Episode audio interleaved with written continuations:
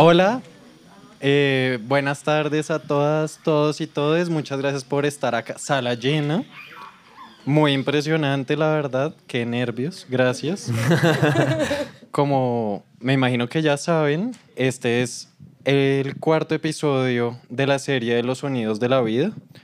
Eh, es entre una, una charla en vivo y un episodio en vivo, el primer episodio en vivo que vamos a grabar. Entonces, de ahora en adelante, consideren que todo lo que digan va a poder potencialmente ser grabado. Estamos oficialmente al Estamos aire. oficialmente al aire.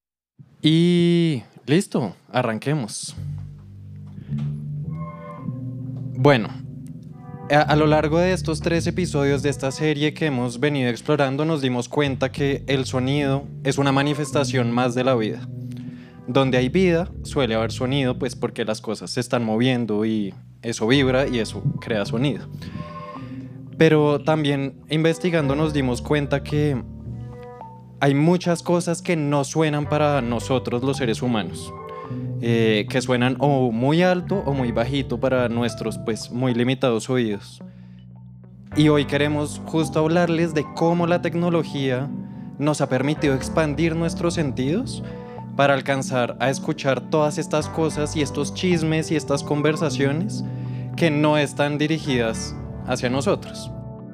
Entonces, sin más, pues este es el cuarto episodio de Los Sonidos de la Vida y nosotros somos... Ah, no, eso lo es usted, ¿no?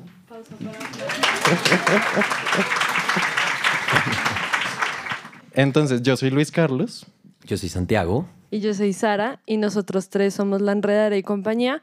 Hoy, en este episodio en vivo, si no se han oído los otros capítulos de Los Sonidos de la Vida, acompañados por Tembe y ahí en esa mesa está el querido Nico Guga. Saluda. El ingeniero. El famoso ingeniero. Y nos saqué el letrero de aplausos, Nico Guga. O sea, siéntete súper Me los halagado. Y hoy, bueno, vamos a hablar de cómo la tecnología nos ha ayudado a oír cosas que los humanos generalmente no podemos oír de la naturaleza. Yo creo que comenzando con el agua, pues hay algo muy bonito y es que para quienes quieren escuchar el agua, está el invento del hidrófono, ¿no? Del que hablamos pues en el primer episodio. Y el hidrófono tiene pues una particularidad muy linda y es que como todos esos inventos que hubo durante la Guerra Fría, fue un invento para chismosear de parte de los gringos que estaba pasando pues como con los soviéticos, ¿no?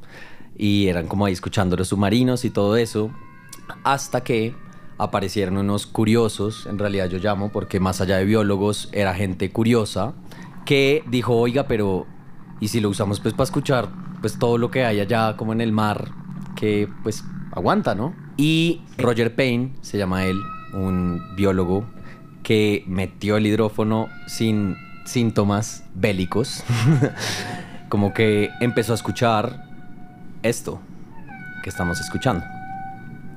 Esto que estamos escuchando son cantos de ballenas.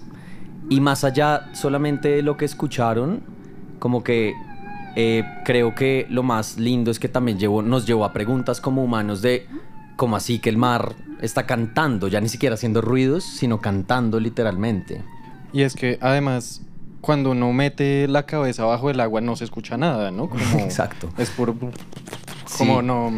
O ese ejercicio que uno hace de hablar con alguien debajo de la piscina. Exacto. Es, es chévere igual. como de mímica chévere. Pero claramente como que no estamos... eh, eh, eso es lo sorprendente también, ¿no? O sea, Sí. uno se mete en el mar y no escucha ballenas cantando. Tal Igual cual. por algo los buzos tienen el lenguaje de señas, ¿no? Sí.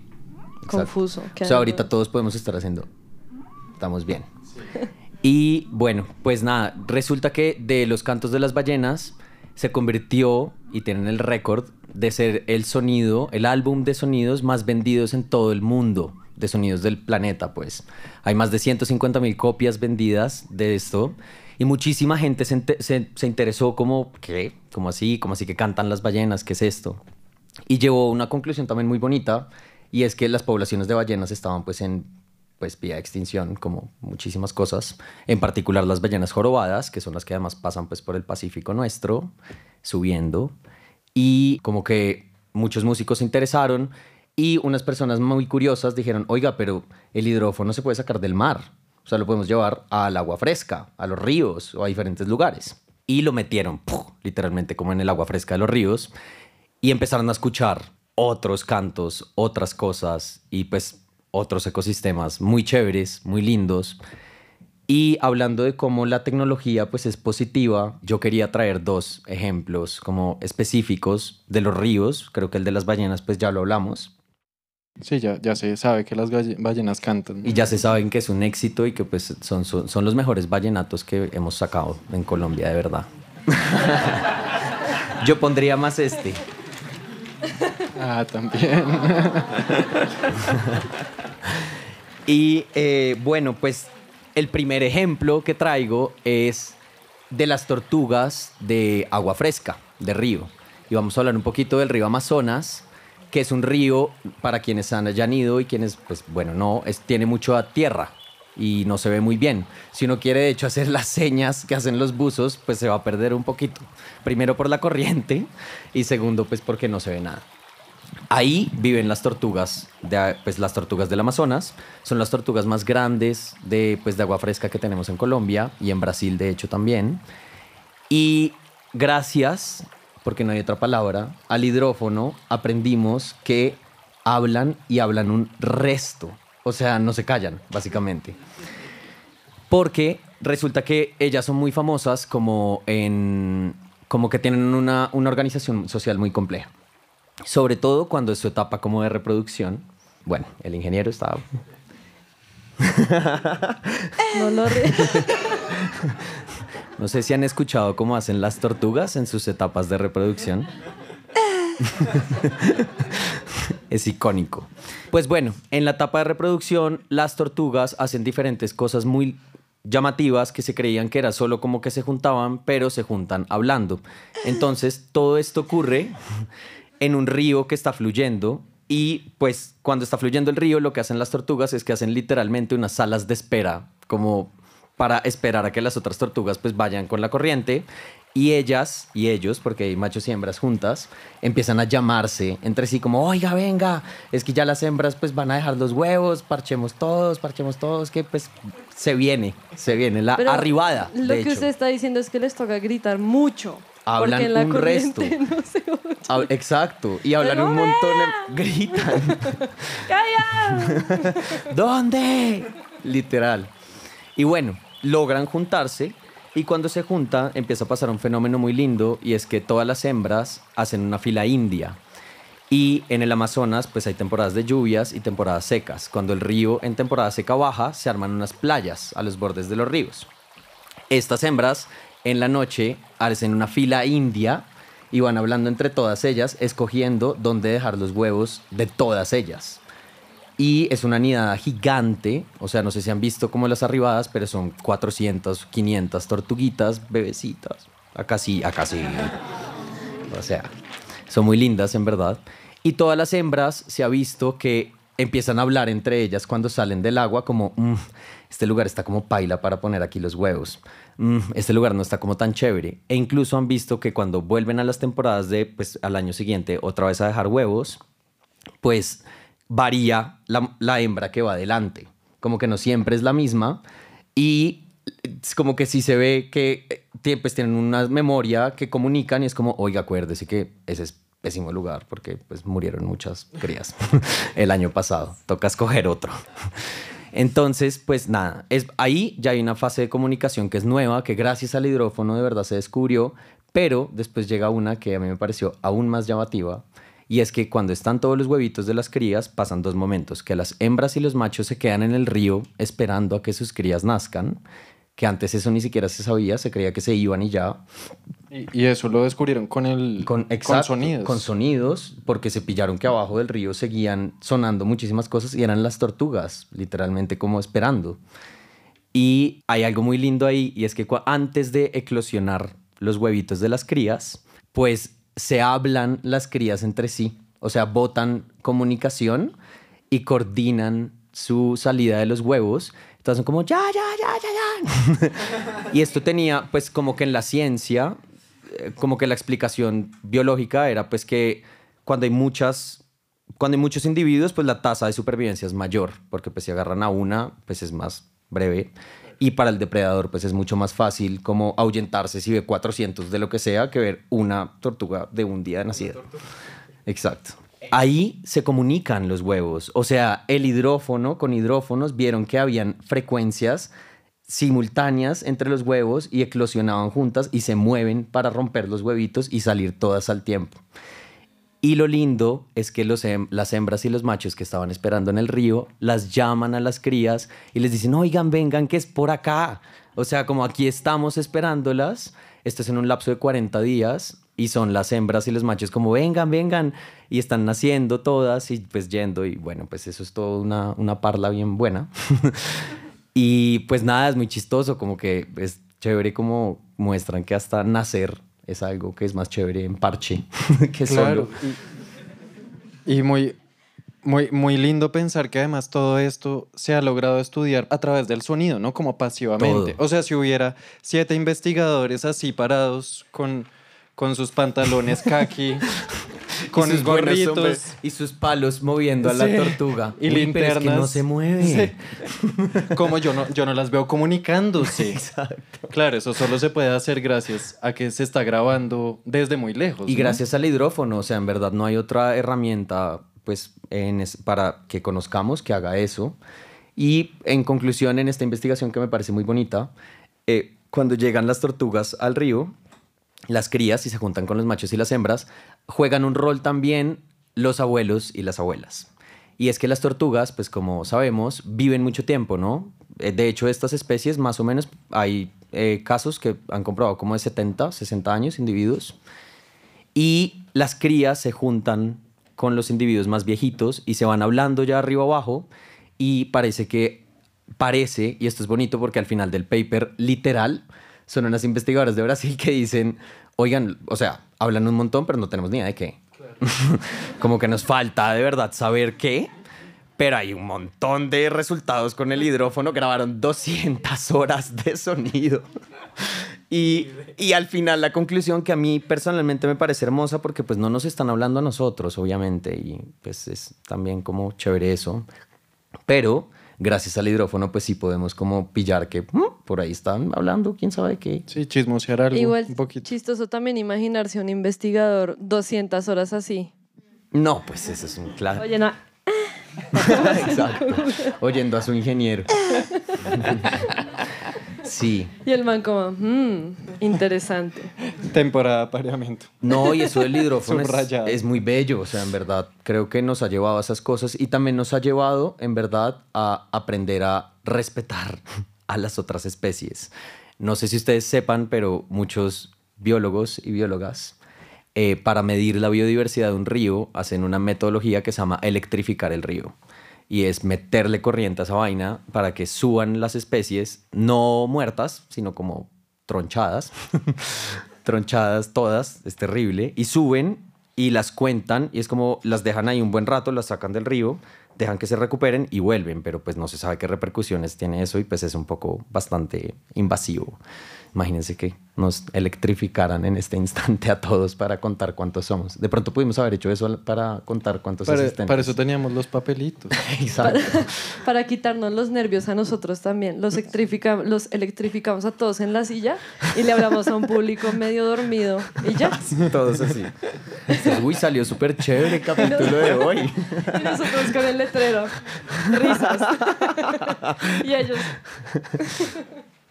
Pero bueno, y en conclusión también hay un momento del sonido que es muy bonito, que el hidrófono lastimosamente deja de servir, y es que cuando las madres y pues los padres de las crías están llamando y también dejan esto como una pregunta al aire, pues el sonido viaja del agua al aire en ese instante, porque las crías están en la tierra y los otros están en el río. Y parece que ahí entran sonidos de tierra, también literalmente vibraciones, y con eso como que van como, oh, oh, oh, oh, ok, es por allá. Pero también entra el aire y el agua en ese mismo instante, entonces pues es muy bonito.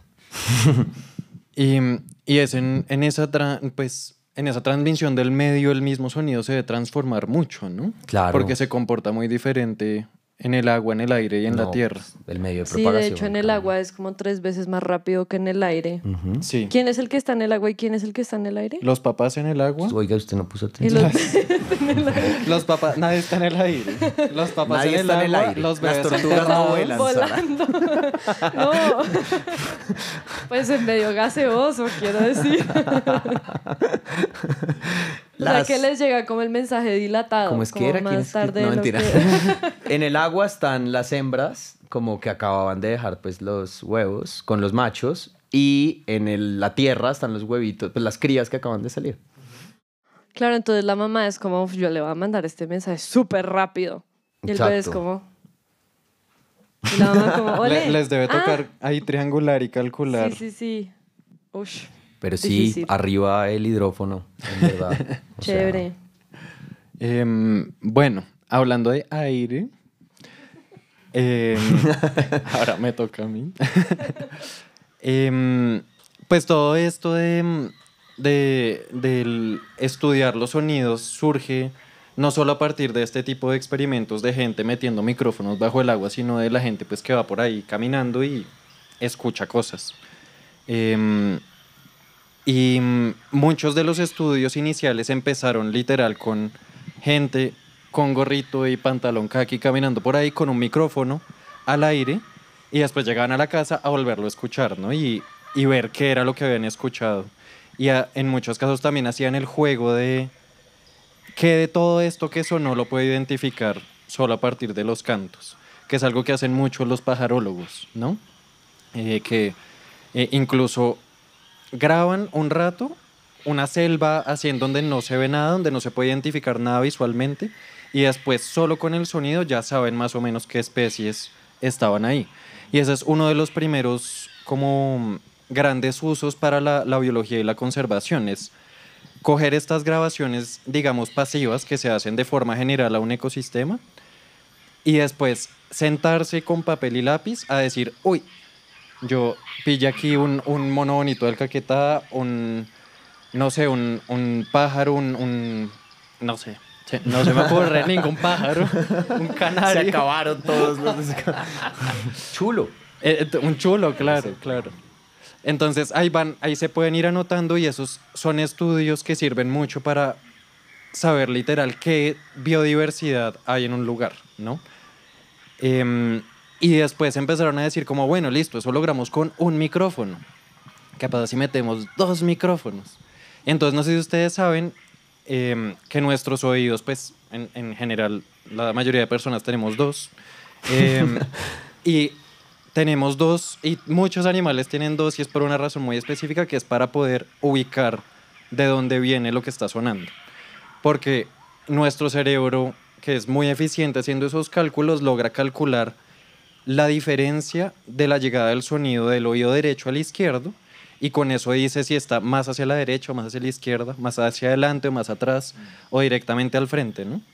Entonces los biólogos, pues muy, muy inteligentes, biólogos y biólogas, eh, pusieron dos micrófonos y a partir de eso pudieron empezar a ubicar de dónde venían los sonidos. Entonces ya no era simplemente decir, uy, aquí hay un montón de chulos y canarios y monos bonitos del Caquetá, sino dónde están eh, ubicados en el espacio. Wow, voy a meter un paréntesis ahí. Nosotros no sabemos nada de lo que hizo el otro. O sea, hoy nos estamos sorprendiendo los tres. Yo no sé Pozo que investigó y Santiago no sabe yo que investigué. Nadie sabe nada. Entonces, si metemos la cucharada es como, hmm, como, wow, me estoy impresionando en este momento. Creo que eso es un invento muy chévere como de biomímesis, que es como imitar literalmente, no solo como nosotros oímos las cosas, sino no sé si han oído el cuento este de los oídos de los búhos. Sí, yo No. sí. Porque usted estudió cuántos Porque hicimos una, una exposición de eso.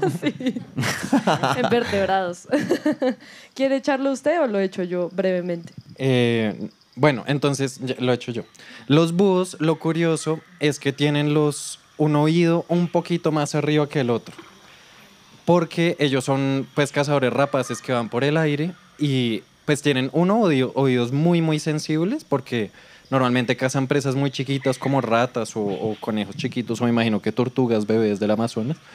Eh, y entonces a partir de esa de esa diferencia pueden calcular exactamente a qué altura, cuál es la diferencia de altura del sonido. Porque nosotros no necesitamos hacer eso, ¿no? Nosotros pues compensamos con los ojos y pues digamos que nos adaptamos en un contexto de casa en el que pues no era necesario tanto saber lo visual exactamente qué tan alto Además, estaba. Exacto, como somos terrestres, pues si oímos un búho por allá es como pues no me lo puedo comer. Exacto, porque sabemos no que lo está puedo arriba. alcanzar. Pero el búho sí puede volar muy alto o muy bajito y necesita saber exactamente a qué altitud del piso está esa, esa presa. Porque además van muy rápido. Sí. Entonces no pueden hacer como una, una, como adaptar su vuelo a la velocidad de eso si solo se basan en los ojos. Entonces también los oídos reflejan un poco, pues, cuáles son las necesidades de las especies, ¿no? Y, mm, ah, bueno, entonces, volviendo a lo de biodiversidad, uy, hay un ejemplo lindo que ahí creo que el audio está como preparado para ponerse, que Está- estás que lo pones. es que con grabaciones pasivas en Florida que ni siquiera se hacían con la intención de buscar nada en específico, sino ver qué había, lograron encontrar un pájaro carpintero que se había creído extinto en 1940. Y esto lo volvieron a encontrar hace como 15 años. Que es este que está aquí cantando. O sea que uno, si no sabe, pues X es un pájaro cualquiera. Pero esto lo escucharon unos expertos pájar- pajarólogos de Florida y dijeron, "¡Ah! yo no escuché ese canto hace 80 años. O sea, esto es... Y es a partir de una grabación. Sí, como imagínense ustedes escuchar un MP3 y decir eso, como... ¿De dónde salió esto? Sacar el iPod de allá. Y en este momento ni siquiera se sabe con certeza si está vivo o no. El último registro que se tiene es, de, es esta grabación. Entonces se supone que ahí está, pero nadie lo ha visto. Ni ha Entonces, vuelto a ver otra como repetición de como Esa- esa fue como- micrófono que lo haya captado. Eh, Eso fue lo, que, lo, lo último que encontré de eso, que fue una cosa muy de casualidad en una grabación además. Ya con, con estos micrófonos espacia- espacialmente distribuidos, se ha logrado pues identificar incluso dónde están ubicadas las poblaciones en los bosques, por ejemplo.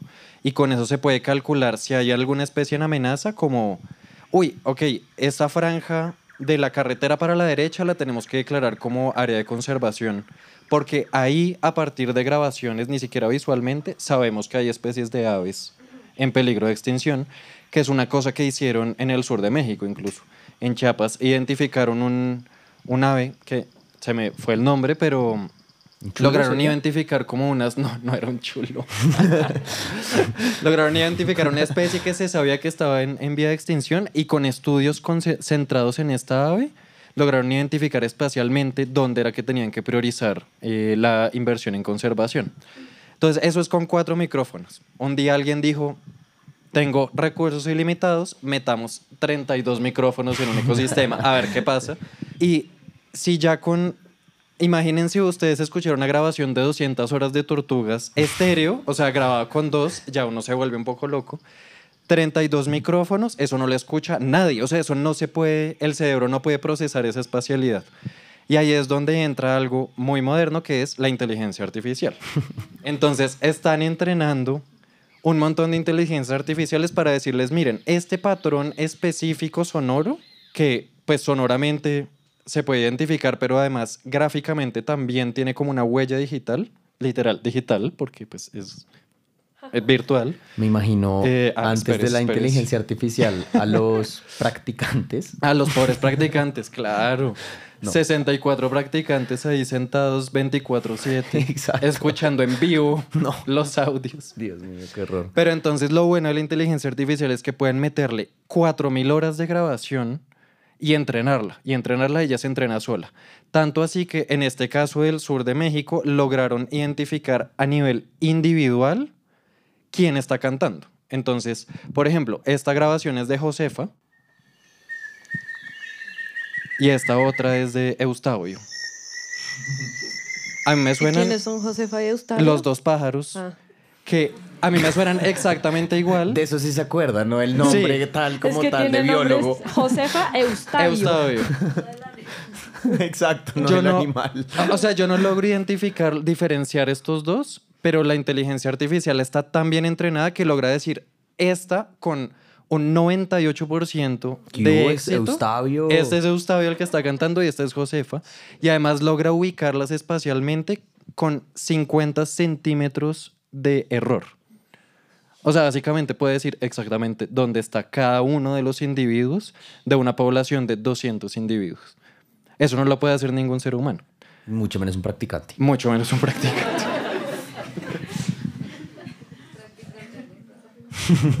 y eh, eso es en una distribución, digamos, como en un área en específico, pero también han hecho reparticiones como en kilómetros y eso ha permitido entender los patrones de migración de aves o de elefantes, que es el último ejemplo pues, que, del, quería- del que quiero hablar hoy.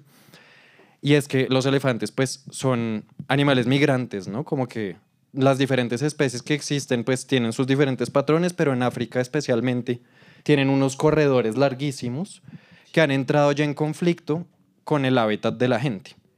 O más bien, el hábitat de la gente ha entrado en conflicto con los corredores de los elefantes, porque esos eran muchos más antiguos. Y en Kenia tenían un problema y es que los elefantes se les estaban metiendo a las fincas. Entonces, como en muchos eh, sitios de conflicto humano-animal, los mataban, ¿no? Simplemente era como, usted no puede entrar acá, el elefante no entiende, no entiende inglés, entonces pues entran en discusiones, pierde, el elefante, casi siempre. Eh, entonces a una investigadora alguien le dijo como, oigan, por cierto, los elefantes le tienen miedo a las abejas. Yo no sé, eso eh, era más un chisme, pero esta ¿No vieja dijo como, lo voy a ratones? probar. El, el- se cree que son los ratones, pero, resulta que son las abejas. ¿En Aún más pequeños, las abejas. Pero es que sí son... Son amenazantes. Pero una sola abeja o una manada de abejas. Entonces, eso fue lo que entraron a probar. Ah. La vieja cogió, la, esta investigadora cogió grabaciones de diferentes números, cantidades de abejas, y lo que hicieron fue ponerlos en parlantes en las cercas de las fincas en donde había problemas con elefantes. ¿Y qué pasó? Funcionó. Los elefantes se alejaban de los parlantes.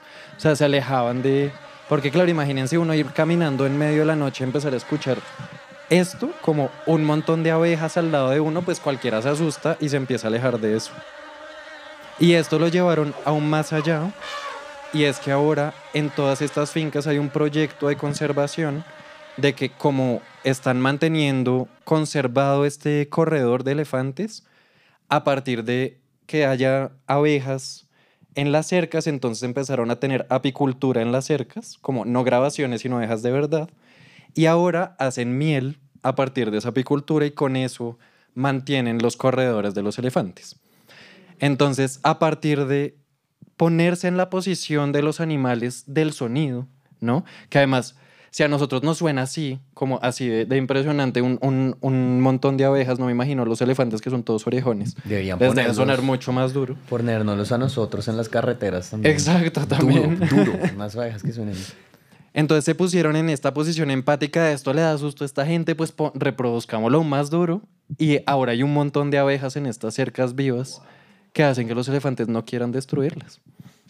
Está chévere. Bueno, y, y ya para pasar a otro tema, yo quería decirles, no sé si ustedes saben que los elefantes se pueden comunicar a través del suelo.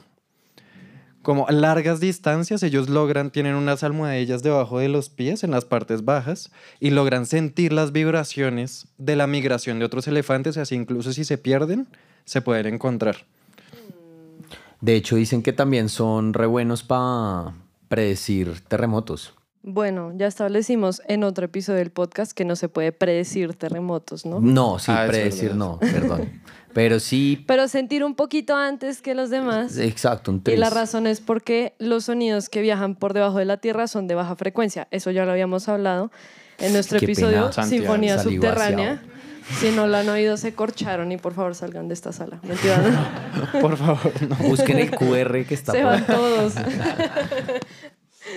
Entonces, en estos sonidos de baja frecuencia, pues son un poquito más difíciles de grabar porque, bueno, el hidrófono igual es un poquito difícil de inventarse, ¿no? Un micrófono que se llene de agua y no le pase nada, pero un micrófono en el aire es como, No, pero el hidrófono, usted mete esto en una bolsa Ziploc y listo, eso ya...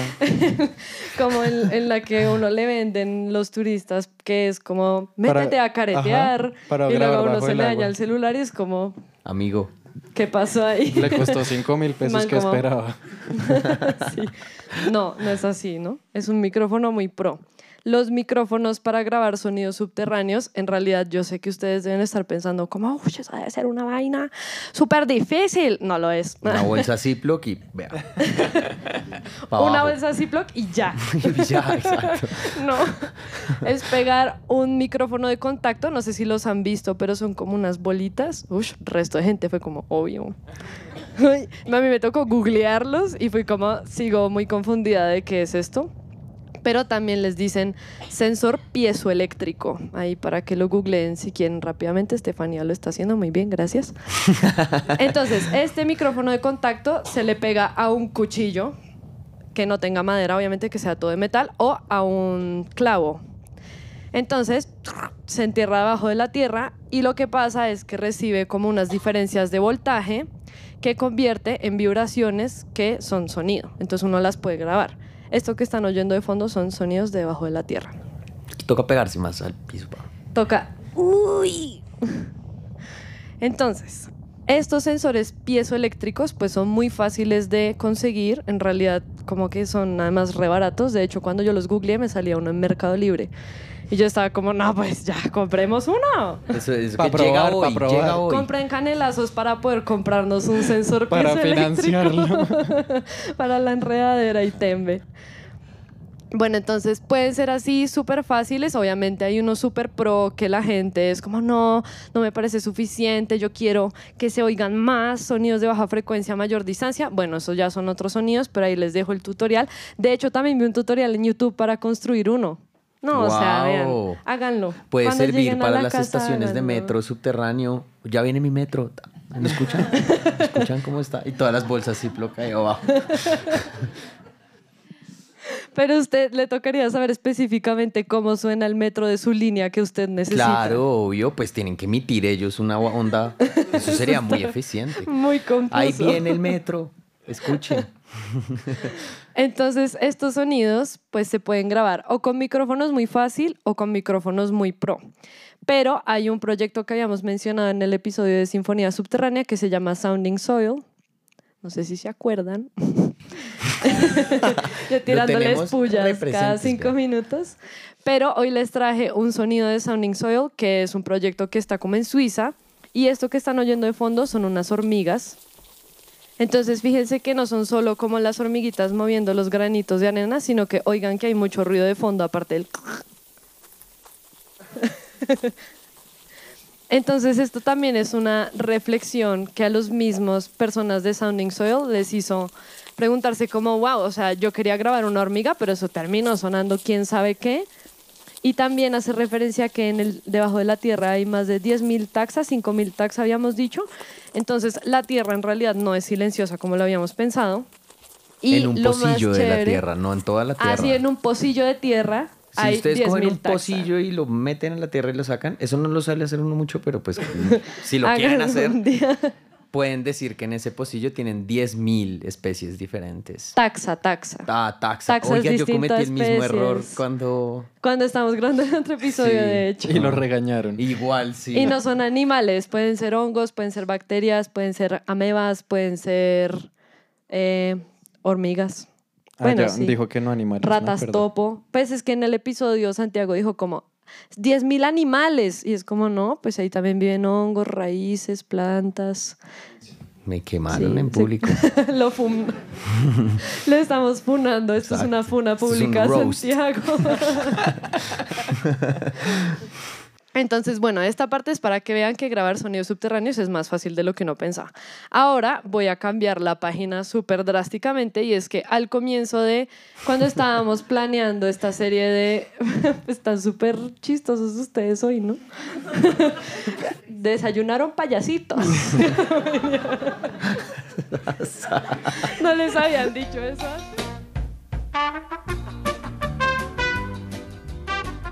Voy a cambiar la página y es que al comienzo nosotros queríamos hacer sonidos pues de la tierra, ¿no? Entonces empezamos por el agua, después pasamos por el aire y luego por la tierra. Pero hay un lugar muy chévere que es el espacio exterior y ustedes se deben estar preguntando en este momento, oh, ¿será que en el espacio exterior hay sonidos? ¿Será? ¿Ustedes Oh. qué creen? ¿Será que en el espacio exterior hay sonidos? ¿Creen que hay sonidos, amigos? Yo digo que sí. Sí. Yo digo que no, escéptico. Wow, ok, me gustan sus opiniones mezcladas. Bueno, el problema no es si hay sonidos, porque en estos podcasts que hemos hablado anteriormente siempre son animales, plantas, hongos, etcétera, que emiten esos sonidos, ¿cierto? Pero lo más importante es que están en un medio en donde el sonido se pueda transmitir. El aire, el gas, el líquido, el agua o sólido que es la tierra. Pero en el espacio, que si allá no hay nada. Pero en el espacio hay unos objetos muy grandes que están hechos de gas, que son las galaxias ¡Oh! y las estrellas. Oh.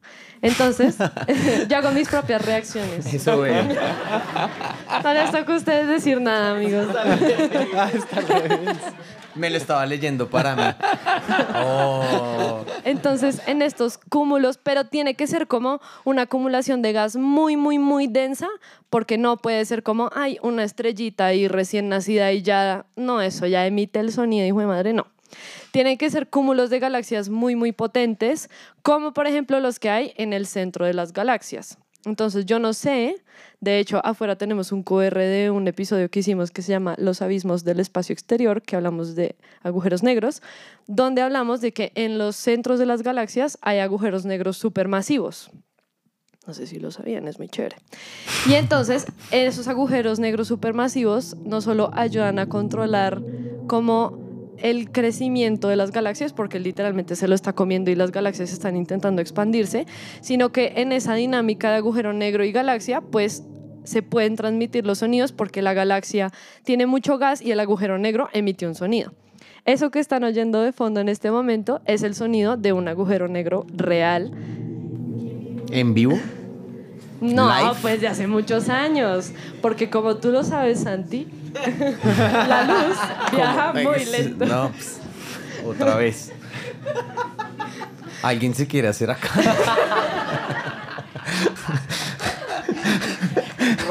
Exacto, porfa. Pues por algo se llama como millones de años luz. Eso es porque lo que estamos viendo, por ejemplo, si ustedes hoy salen de noche y ven las estrellas, pues eso son estrellas, es luz de hace muchos, muchos años que las estrellas emitieron hace mucho tiempo.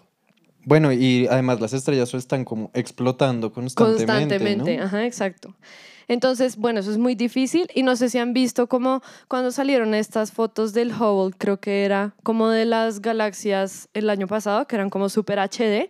Uf, no sé, lindas. súper lindas, ¿no? No sé 4K. si vieron como Mm. unos videos que pasaba una rayita así, tu, tu, tu, tu, tu, y por todas las estrellitas creaba como una sinfonía, como una canción. Sí. ¿Sí? ¿No? Bueno, si quieren pueden buscarlo. Ahí ese es el sonidito de una. Pero es eso claramente no es el sonido de una galaxia verdadera, porque hay dos métodos de obtener sonidos del espacio. Una es a manera divulgativa y de comunicación científica, que es cogerla y pasar las estrellitas y es como, ah, entonces una que está más arribita emite un sonido más agudo y la de abajo más para abajo. Como leer una partitura musical pero con estrellas. Pero. Eso... Una cajita musical. Exacto, es como una cajita musical ahí tierna y es como, ay, miren cómo se escucha esta galaxia, pero ese no es el sonido real de la galaxia. Es como un videito ahí chévere de Twitter, de TikTok. Para los jóvenes de hoy en día que nos visitan y usan TikTok. Pero en realidad, el sonido del agujero negro que yo les mostré ahorita, que el ingeniero nos puso muy amablemente, el verdadero método para obtener los, los sonidos es por medio de datos. ¿Cierto?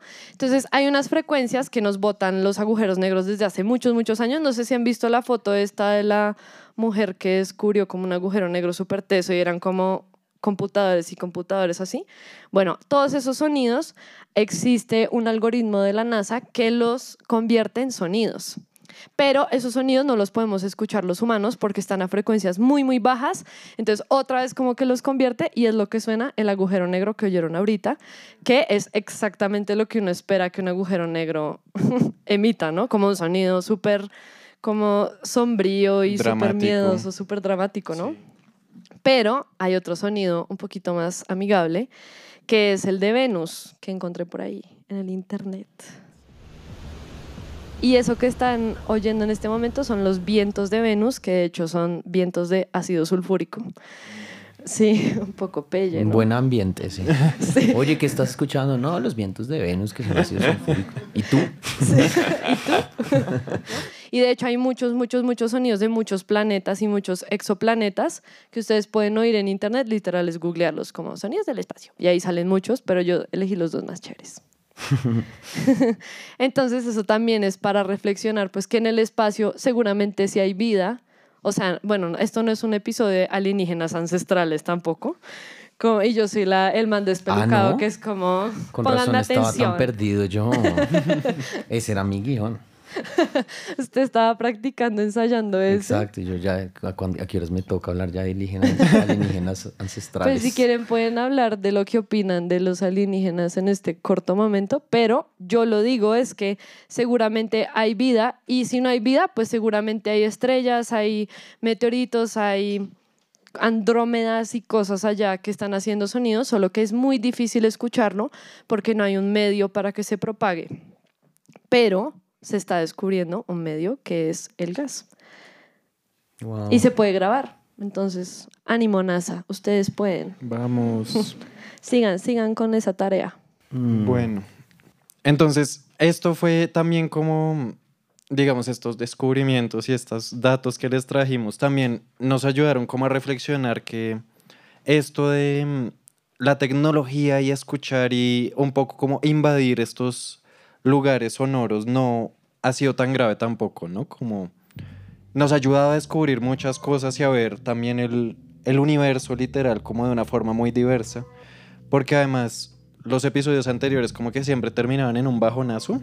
Fuerte. Salíamos tristes, Sí. en serio, de grabarlos. Y queríamos, ya que este capítulo de cierre fuera un poco como más, más, Sí. más bonito, digamos, más, más esperanzador. Sí, yo creo que también la invitación un poco es a que pues hay optimismo y en verdad la tecnología, sí, claro, está esta idea muy black mirroresca y distópica frente a muchas cosas, pero hemos aprendido también a escuchar y sí estamos escuchando cosas que no, pues antes eran surreales o no pasaban en ningún otro lado que en la ficción y pues hablar de que las tortugas hablan, quién sabe qué, y bueno, lo que hablaron ellos, pues son cosas muy locas, o sea, son cosas que pues en verdad, eh, bueno, no, pues de las aves en verdad, escuchar, escuchar, de los chulos, creo que era, de los chulos y alienígenas, es una locura. Y como que ampliar eso con la tecnología, pues es, es, es verdaderamente lindo. Yo pues creo que de parte de la enredadera también le damos un abrazo muy cálido a todo el equipo de Tembe. Eh, pues ellos fueron quienes nos trajeron la idea de ¿y si hablan del sonido?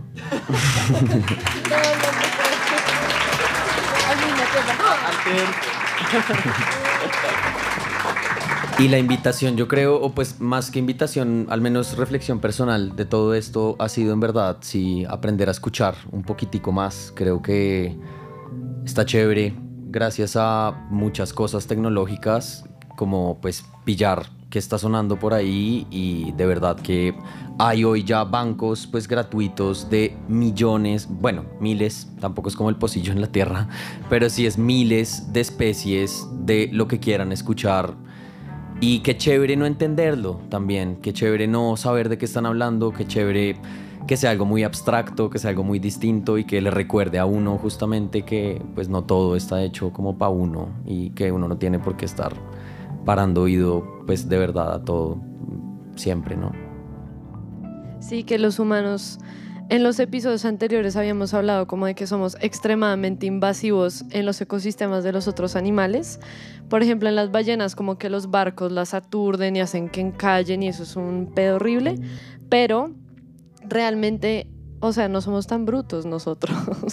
como que hemos encontrado métodos no invasivos para estudiar la naturaleza y de hecho hoy en día en las ciencias el método de escuchar y cómo de utilizar estos micrófonos que hemos estado mencionando hoy y en los otros episodios, es un método no invasivo para estudiar la naturaleza y para medir cuál es la biodiversidad de un espacio, cómo se comportan los animales, entender realmente cómo la ecología acústica de cada ecosistema sin necesidad de electrocutar todos los pescados y decir, ah, con que aquí había pirarucú, no sabía, oiga, ala, tan chévere. Bueno, ojalá no se haya muerto X.